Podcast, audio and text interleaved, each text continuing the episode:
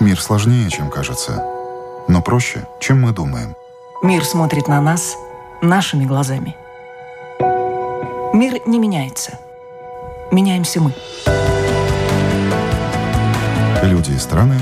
Специальная проекция Латвийского радио 4 «Портрет времени».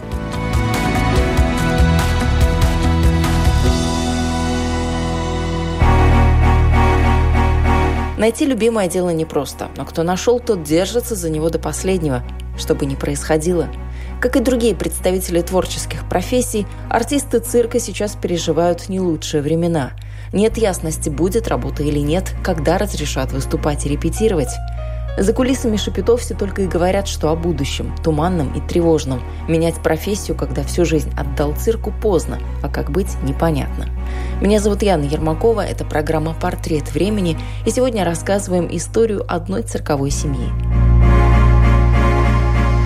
В работе, когда ты работаешь, у тебя всегда выплеск эмоций другой. А тут этот выплеск эмоций уже получался в семье. Ну хорошо, а жить на что? Артисты вынуждены работать доставщиками еды, шоферами. Нам очень не хватает зрителя на самом деле. Антон Торбеев и Катрина Маркевич – муж-жена, артисты цирка. Он во втором поколении, она из династии. Оба на манеже уже более 30 лет. Призеры и лауреаты международных фестивалей и цирковых конкурсов. Родом из России, живут в Германии, работают в Европе. Их график на 2020 был расписан на год вперед, но все изменила пандемия. На долгих 8 месяцев пара осталась без работы. Было сложно. Катрина пошла учиться в Академию здоровья и спорта в Мюнхене, получила диплом фитнес-тренера. Но хотелось вернуться в основную профессию, в цирк. Свет в конце тоннеля промелькнул лишь в сентябре, когда их пригласил литовский цирк на гастроли в Латвию. Поработать посчастливилось всего полтора месяца, но и это было большим подспорьем, не материальным, моральным. Антон Торбеев – эквилибрист, жонглер Диабола. Катрина Маркевич – артистка многих цирковых жанров. Эквилибр, акробатка, велофигуристка, жонглер, клоунесса. В копилке профессиональных навыков также дрессура. Животные – это неотъемлемая часть жизни многих артистов цирка – Работать с животными Катрину научила мама. До сих пор в их концертной программе «Номер с собачкой». Катрина, расскажите, как вы попали в цирк? У вас такой семейный цирковой подряд. Это всегда очень интересно говорить с такими цирковыми семьями. Я не знаю, как я попала в цирк, здравствуйте, потому что я в нем родилась. У меня родители из цирка, то есть я тоже династийная артистка, так что цирк – это вся моя жизнь с самого рождения. Из какой вы династии? А, фамилия Маркевич, известная фамилия, создатель э, жанра оригинального мой отец. Большой велосипед называется «Акробат и каскадер на большом велосипеде». Выступали очень часто в Риге, давно, очень-очень давно в Рижском цирке. Ну, мы все знаем этот большой велосипед, но вот оказывается, прямо перед нами сидят потомки, можно сказать, вот это да, вот знаменитое. Причастные причастные люди к, к этому мероприятию. Я тоже работала в этом номере акробаткой, каскадеркой, прыгала из-под купола цирка в манеж. Ну, вот такая цирковая семья. Сложно быть семьей в цирке или нет? Не знаю. По-моему, наоборот, очень хорошо и весело, потому что все близкие всегда рядом, дети а рядом. вы знаете, я бы сказал, что цирковая семья все-таки это немножечко сложно. Потому что представьте, если вы что-то сделали не то в работе, и ты работаешь с женой, можно поругаться в работе. Потом это же все переносится в домашнюю обстановку. Так что нужно немножечко следить за своими эмоциями.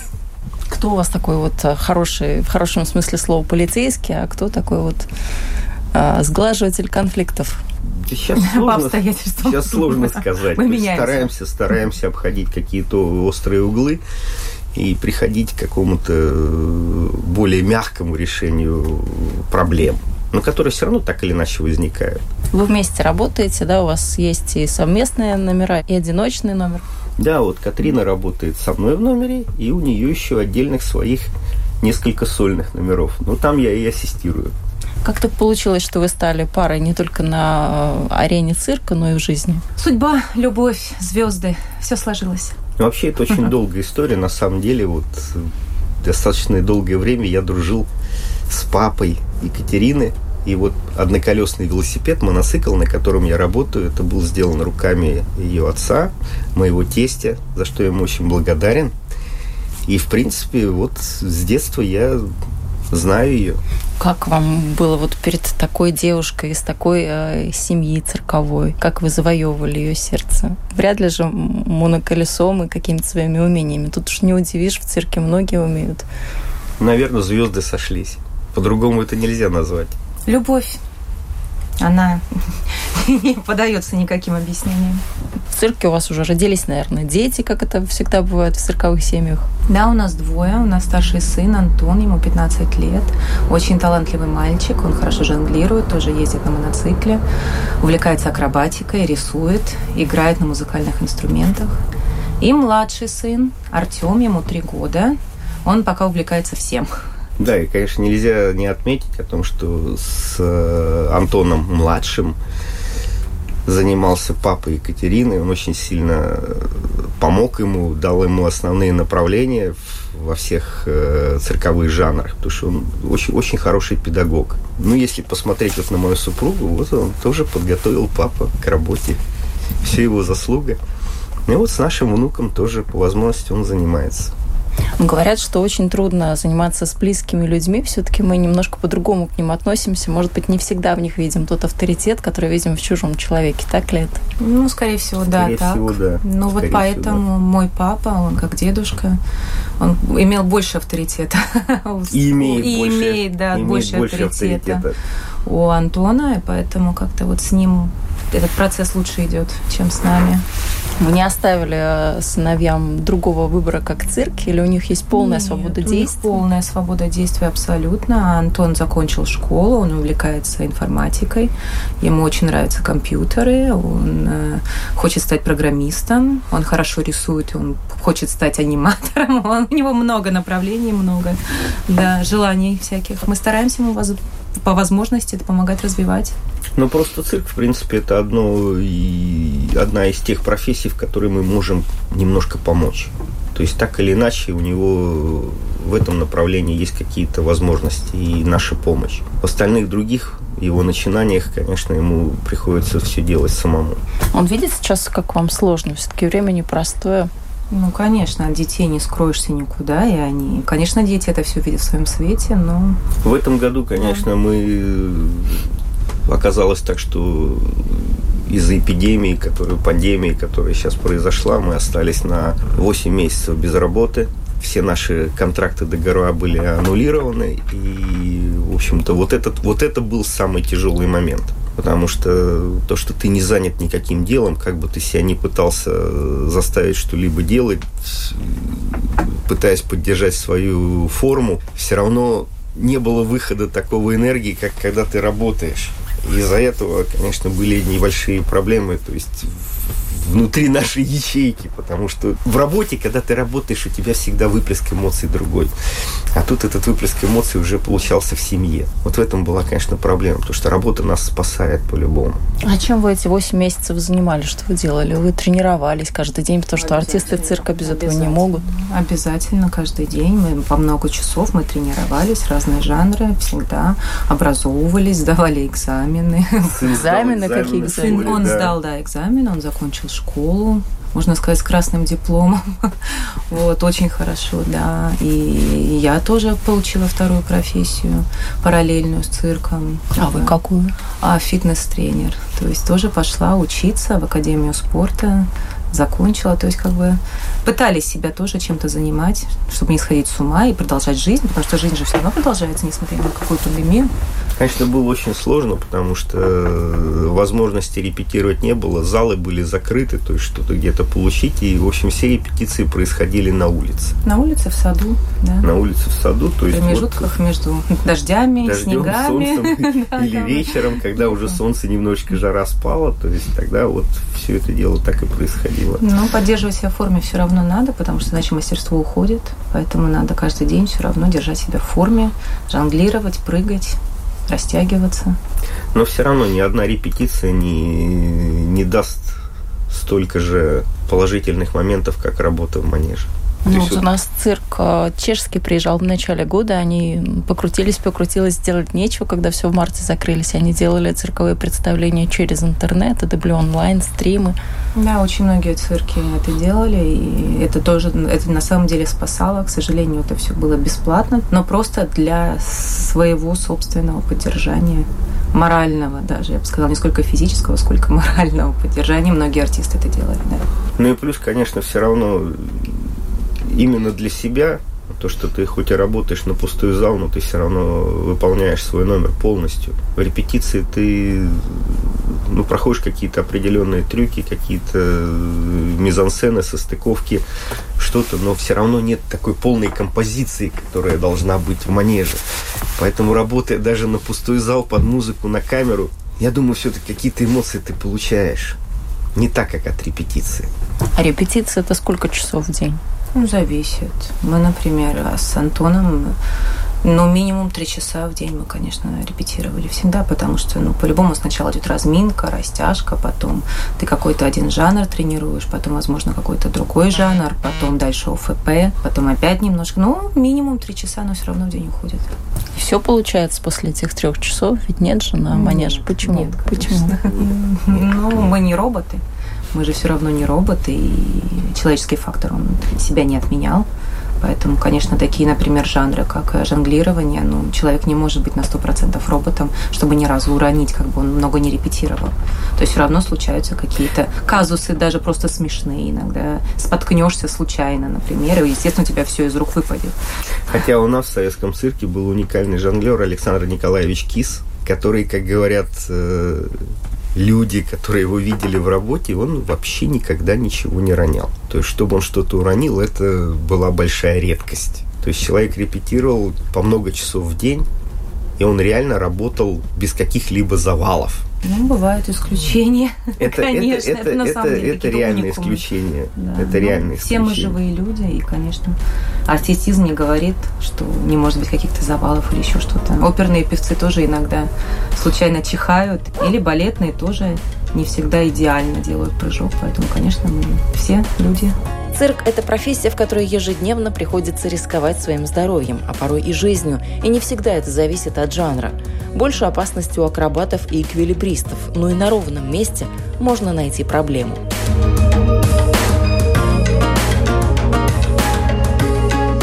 Катрина, у вас, наверное, менее травматичные номера. Все-таки это, как правильно назвать, жонглирование ковриками. Такое очень примитивное понимание того, что вы делаете, но тем не менее. Или там номер с собачкой.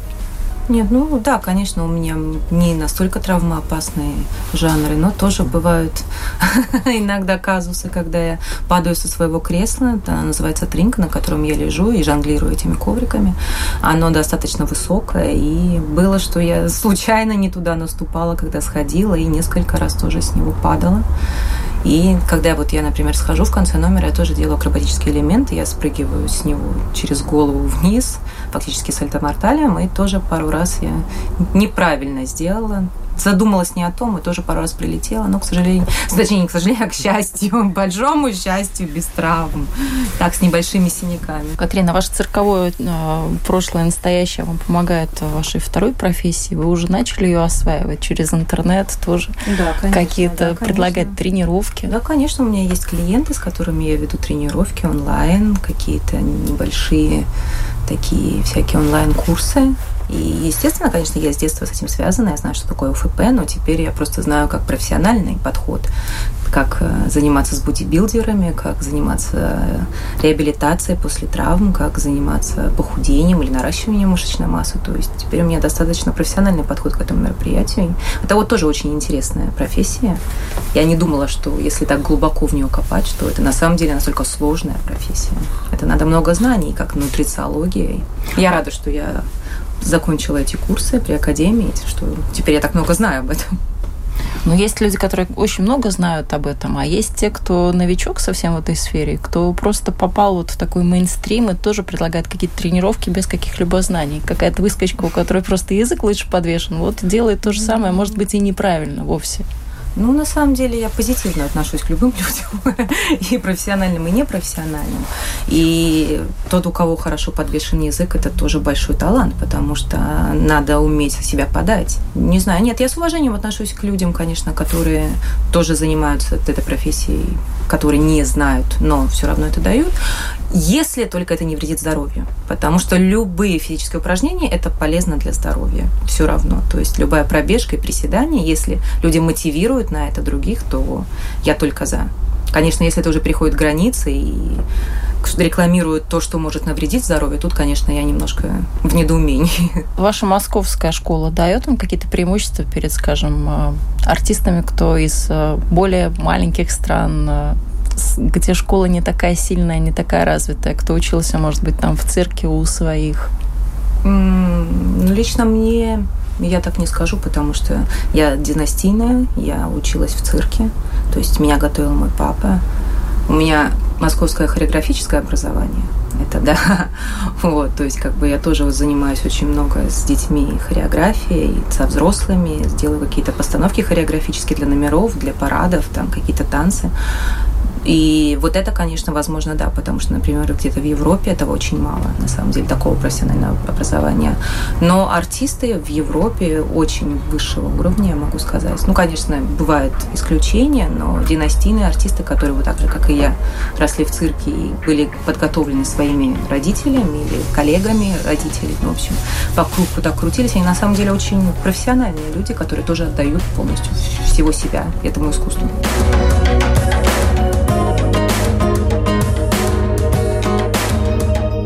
Сейчас Новый год на носу. Есть у вас какие-то планы на Новый год? Конечно, Может быть, мысли? конечно, нарядить елку, салат оливье, мандарины, подарки детям, письмо Дед Морозу. Конечно, у нас есть планы на Новый год.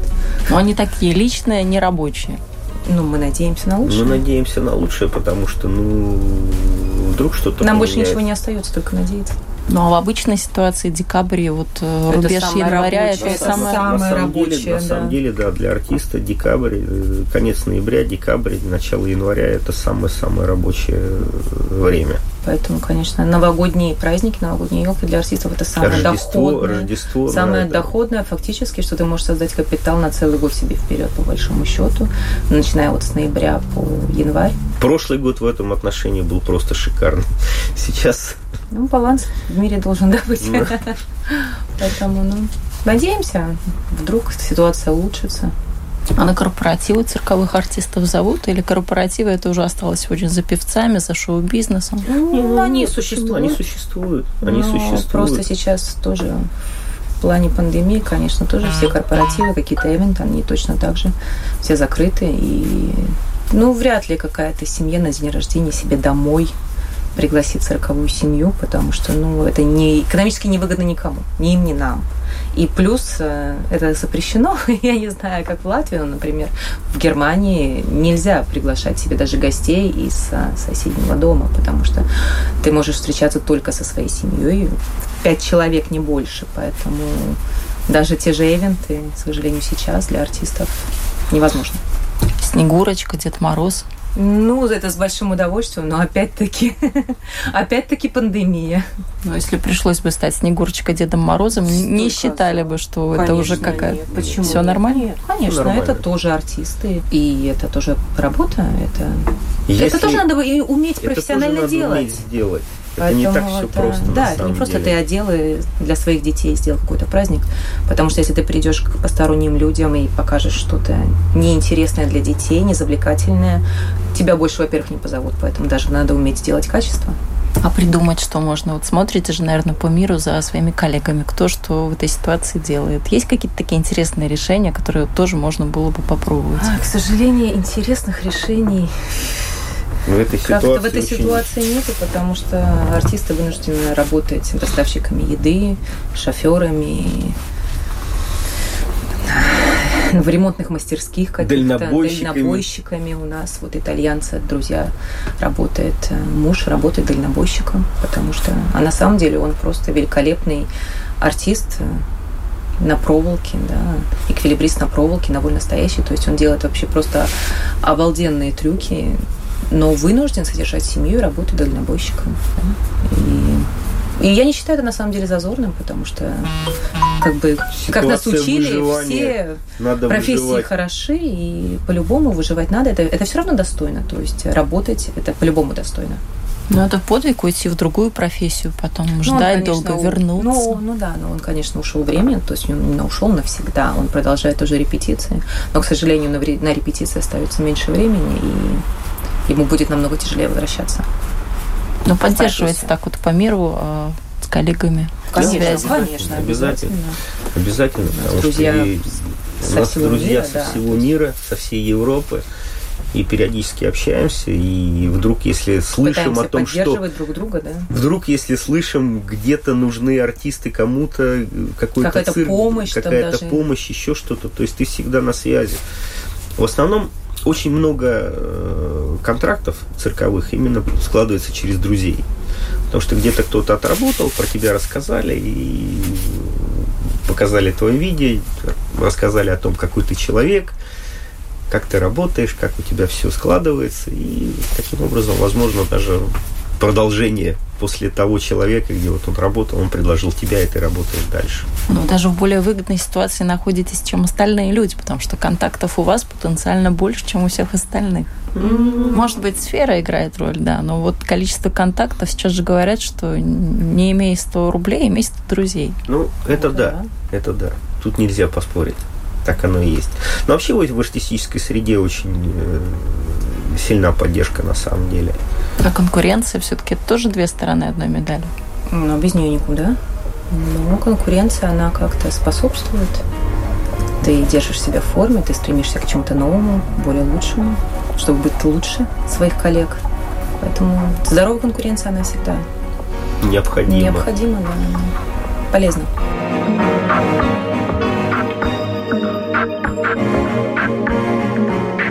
О самом главном не спросила, о чем, наверное, вас тоже стоит спрашивать, э, чем вы гордитесь вашими заслугами, успехами, призами, кубками.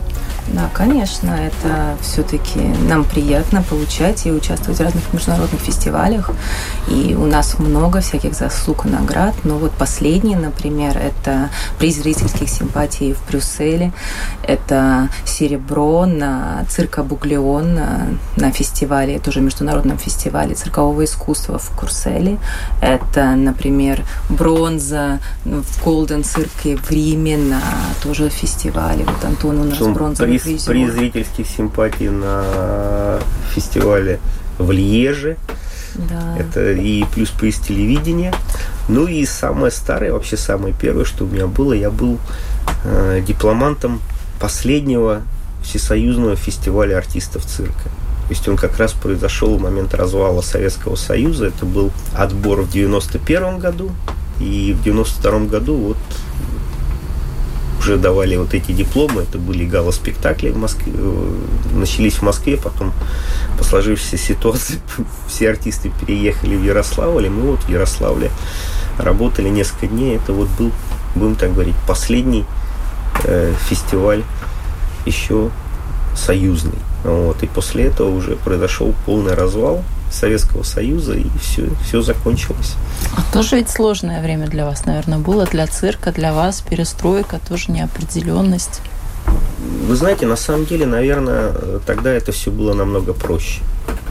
Потому что э, возможностей было больше. Мне повезло, что э, я имею достаточно компактный номер, который может работать не только в манеже, но еще на каких-то других площадках.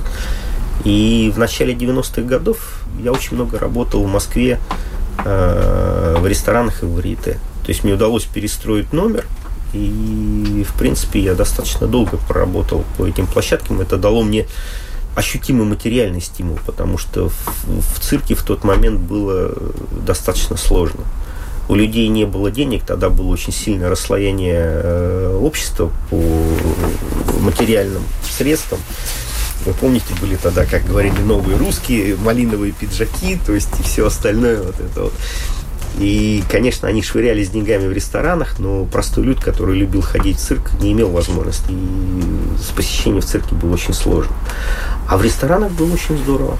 Я там проработал несколько лет, вот что дало мне и материальный какой-то стимул, ну и плюс, учитывая разность площадок, ты никогда не знал, где ты будешь работать, в каких условиях, высоко там, низко или еще что-то. То есть тебе постоянно нужно было подстраиваться под какие-то э, обстоятельства непреодолимой силы. Выходить из зоны да, комфорта, да, да? Да, да. То есть ты не знал, что у тебя будет какая площадка. То есть ты договариваешься, потом приезжаешь, смотришь, а у тебя там зеркальный пол и нельзя, чтобы что-то что упало, да, или висят гирлянды низко, за которые можно зацепиться.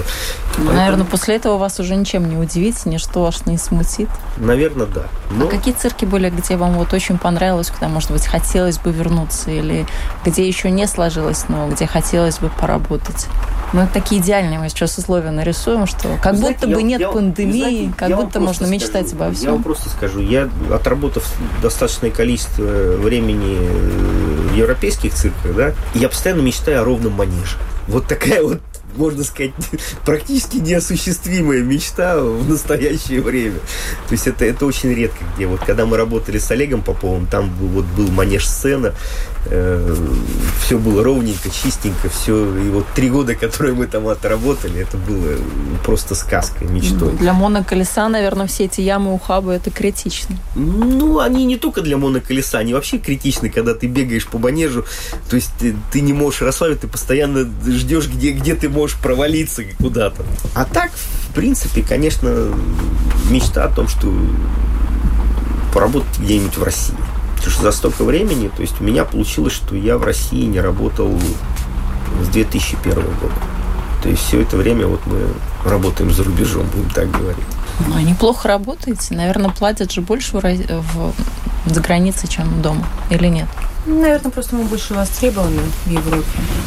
Как-то, как-то просто так сложилось жизнь. Так сложилось. Потому что первое время я пытался э, совмещать, я постоянно приезжал, то есть пытался работать и там, и там. А потом получился первый долгосрочный контракт, второй долгосрочный контракт, и у меня не было возможности приехать в Россию. Я так постепенно забывают, забывают, то есть появляются другие имена, и, и все, и все. В общем, так получилось, что здесь нас знают больше, чем, чем там.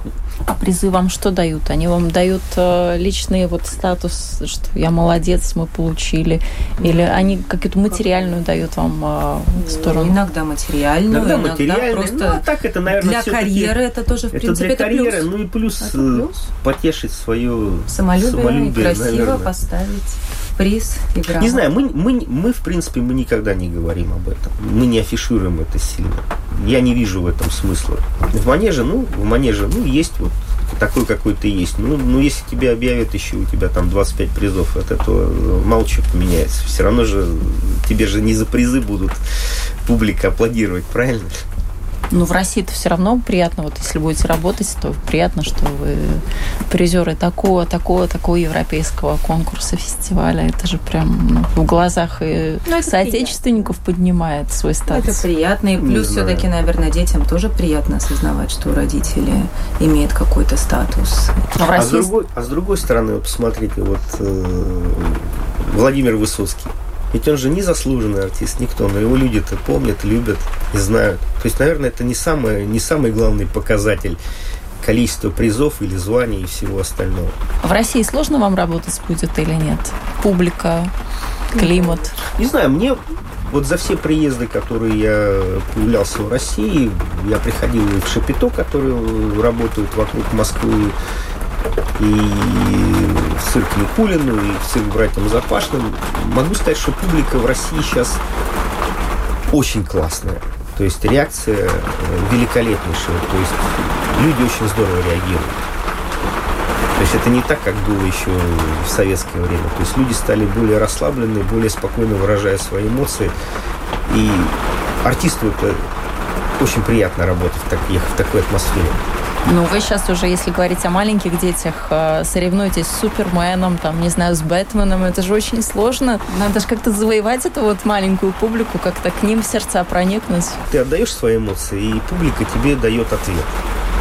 По-разному. Бывает публика легкая, бывает тяжелая. Это сразу, сразу чувствуется. Вот по первым минутам номера, когда ты вышел, ты понимаешь, то есть, насколько люди смотрят на тебя заинтересованно или не заинтересованы. А То как есть, можно понять? Людей же много, и один заинтересован смотрит, другой не заинтересован. А это, а как это, сразу, вообще а такое это складывается потом? Это сразу по реакции зала. То есть ты делаешь какой-то трюк, которые ты знаешь, что здесь у тебя обычно есть реакция, да?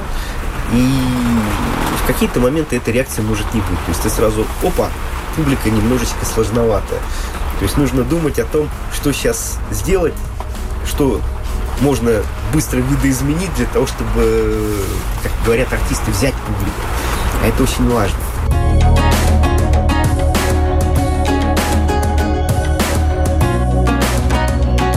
Вы в Россию э, сказали, что приезжаете наездами. Наверное, как человек, который бывает там не все время, вас интересно спрашивать о том, что там меняется вот со стороны того, кто там постоянно не живет, для кого это родная страна, но кто видит ее со стороны.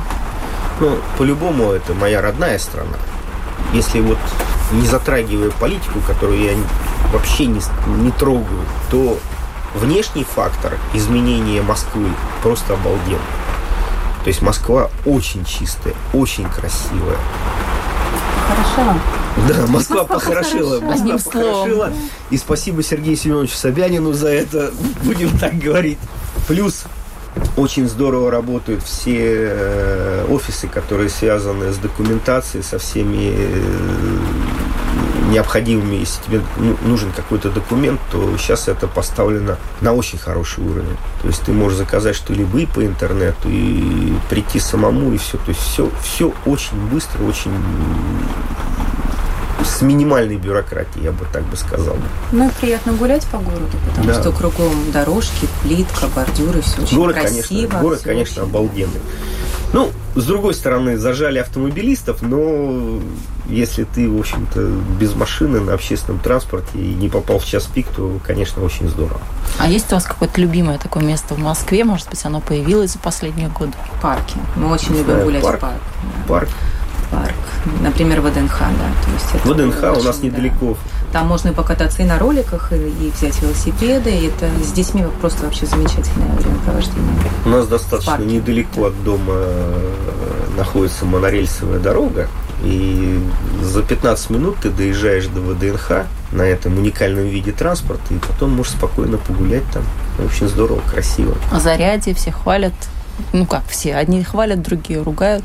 Там Красиво. Как-то так знаю, полярные красиво, очень такие красиво. мнения. пройтись. Красиво, рядом Красная площадь, интересно выйти на вот этот Поесть мостик, который... мороженое, сфотографироваться, да. Но я вспоминаю вот э, гостиницу России, которая была на месте парка Зарядье, и сразу же вспоминает, что там было очень много кафе и ресторанов, и очень хороший ночной клуб, в котором я работал в былые годы.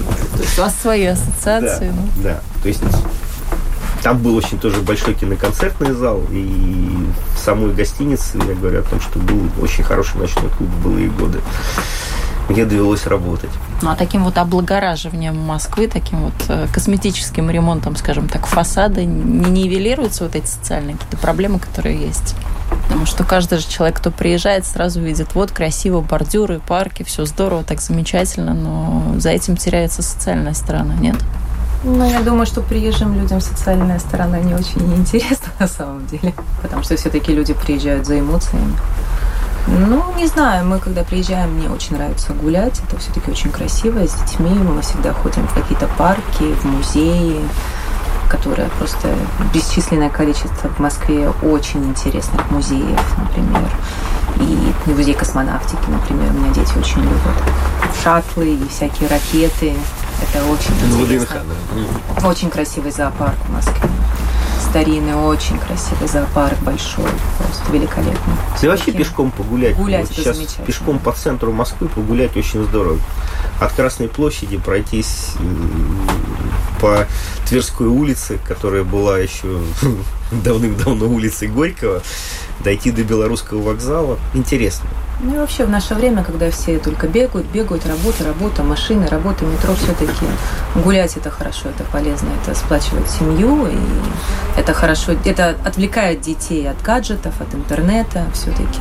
Времяпровождение в парках, оно очень полезно. Поэтому я только за. И зарядье хорошо, и ВДНХ неплохо.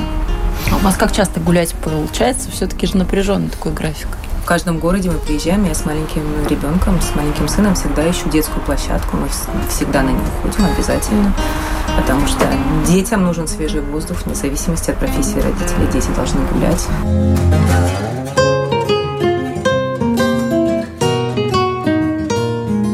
здесь, вот как мы только приехали в Ригу, построили Шапито, и сразу же мы поехали в старый город. Вспомнить прошлое, потому что когда работал Рижский цирк, в старом городе находилась гостиница.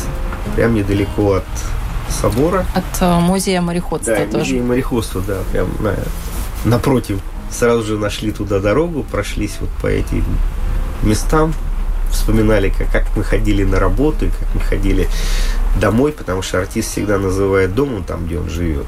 То есть, где бы он ни был, вот караван для нас дом. И любая гостиница цирковая всегда, не, в основном все говорили, мы пошли домой. Но взгрустнулось, наверное, что все поменялось, что Рижский цирк уже закрыт, что уже нет той гостиницы на том месте, к которому мы привыкли. Знаете, наверное, то, что ну, нет гостиницы, это не так страшно. А вот то, что произошло с Рижским цирком, вот это очень жутко. Это один из немногих европейских цирков именно с тем духом, старым духом, такой историей. с такой историей, то есть совсем и то, что он сейчас не работает, и неизвестно, что будет дальше, в какой формат его переделают, перепрофилируют, как будет эта реконструкция происходить и что там будет. То есть это очень-очень-очень сложный вообще вопрос. Для нас, для тех вот э, артистов, которые там работали в былые годы, это, это очень тяжело видеть о том, что сейчас там произошло. Начиная от того, что там уже никогда не будет животных, и заканчивая тем, ну, можно сказать, как по-варварски там выкидывали старые э, убранства конюшни. То есть вот те фотографии, которые мы видели в интернете, когда э, исторически, будем говорить, э, стоило для лошадей с поилками, которым было миллион лет, с оградками, со всеми этим делом просто было все это выкинуто. Ну да, потому что в точно такой же ситуации, например, а, парижский цирк Девер, да, а, он сохранил все эти конюшни, и он их реставрировал, и они как музейный экспонат, то есть туда водят экскурсии, показывают зрителям. И очень жалко, что здесь это все испортили и выбросили. Да и вообще сама э, ситуация как сложилась, как Рижский цирк закрывали, и как, э, будем так говорить, изгнали оттуда и артистов, которые там были, считали его своим домом. Вот. Династийная же тоже очень большая история за ним Да. стоит. Да, да. Очень сложно. Честно говоря, вот мы, мы, под, мы подъехали к цирку, мы сделали пару фотографий, я подергал за двери, все двери закрыты, обошли, подошли к, э, к заднему двору, вот, сделали... Он тоже забор во всю стену. Ну, он так, там так и был, в принципе, забор во всю стену, но все равно можно было хоть как-то зайти. У нас, у нас была такая большая надежда, что, может быть, удастся зайти внутрь. То есть хотя бы посмотреть, что там сейчас происходит. Потому что сейчас реально осталось только два цирка без реконструкции вот этих вот годов. Это вот Одесский цирк и Рижский цирк. То есть это два цирка, которые не реконструированы. Вот. Цирк Никулина в Москве, он уже реконструированный. Вот такого исторического здания больше нет. То есть хотелось зайти, вдохнуть вот этот вот воздух рижского цирка, но, к сожалению, похоже, К это сожалению, не- пришлось стоять возле закрытых дверей и рассказывать детям историю о том, как там проходило детство во дворе, сколько там было и где были игры в казаки-разбойники, как там я маленькая бегала по двору и там пряталась за таким контейнером на конюшне, вот туда лестница, вот туда вот на крышу выход. Вот, в общем, к сожалению, было, конечно, очень интересно это детям рассказать и показать, но пришлось показывать через закрытый забор, объяснять. А до этого в Риге когда были последний раз? Я была в 96-м году в Риге финальный раз. Ну, Я У вас огромное количество времени прошло, Я в такой разброс 97-м. годов. Я в 97-м. Ну да, тогда вы еще запомнили тот совсем старый-старый, потому что Да. я уже была там, когда он был чуть-чуть старый, уже начало что-то меняться, потом, когда уже совсем все изменилось, это тоже было очень грустно Я наблюдать. Считаю, что нам повезло, еще был в те годы великолепный директор э, Гуннар Каткевич, великолепнейший артист, вот, великолепнейший человек, очень добрый. Он меня приглашал несколько раз, но в силу вот сложившихся обстоятельств я попал только в 97 году сюда поработать. Было очень приятно. Здесь как раз получилось отработать с конца января по апрель месяц.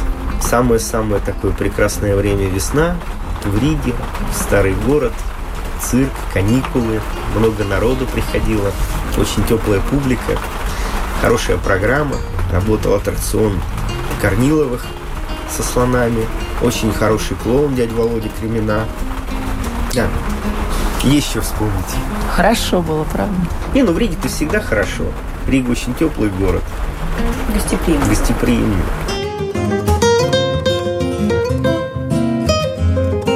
Приятно, что и сегодня о Рижском цирке вспоминают с такой теплотой. Что же касается его судьбы, то осенью нынешнего года Рижский цирк объявил о том, что в историческом здании на Меркеле в начале сентября проходят заключительные цирковые представления. Ну а само здание закрывается перед большой реконструкцией. Распахнет свои двери оно только после окончания всех строительных работ, уже в 2023 году. По сути, перестроен будет не только цирк, но и весь квартал. Из него сделают современное культурное пространство. Напомню, это была программа «Портрет времени». Этот выпуск для вас подготовила я, Яна Ермакова. Ну а с нашими собеседниками, артистами цирка Антоном Торбеевым и Катриной Маркевич, на этом не прощаемся. Разговор о временах и нравах в цирке продолжим ровно через неделю.